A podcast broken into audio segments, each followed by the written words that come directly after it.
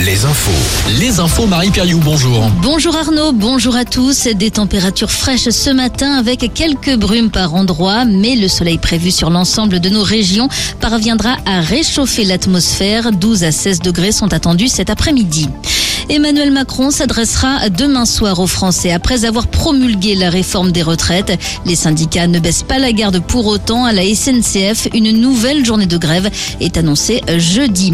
Et puis les opposants à la réforme ont manifesté hier encore. 1200 personnes sont descendues dans la rue à Rennes. De nouveaux débordements ont éclaté, des commerces vandalisés et des voitures brûlées. Une dizaine d'individus ont été interpellés.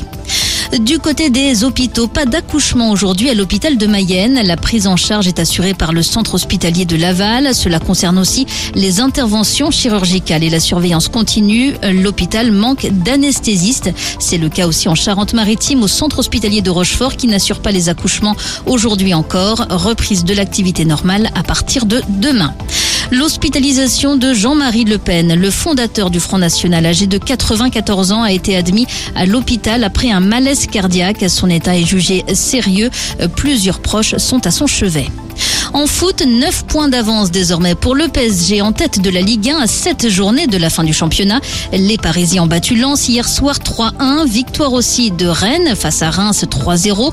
Cette nouvelle rencontre à suivre aujourd'hui. Nantes, Angers et Lorient jouent à l'extérieur. Brest reçoit Nice. En Ligue 2, Bordeaux reste deuxième malgré sa défaite hier à Metz 3-0. Défaite aussi de Laval. Guingamp a gagné et Niort a fait match nul à Valenciennes. En rugby, le top 14, La Rochelle a battu Bayonne 26 à 6 les rugbymen de Bordeaux-Bègle, eux, ont perdu à la dernière seconde 31-28 contre le Racing. Et puis en basket, c'était la fête hier à Beaublanc. Limoges fêtait les 30 ans de son titre européen et le CSP a aussi gagné en championnat contre Boulogne-le-Valois. Score final 84 à 83. Très bonne matinée avec Alouette.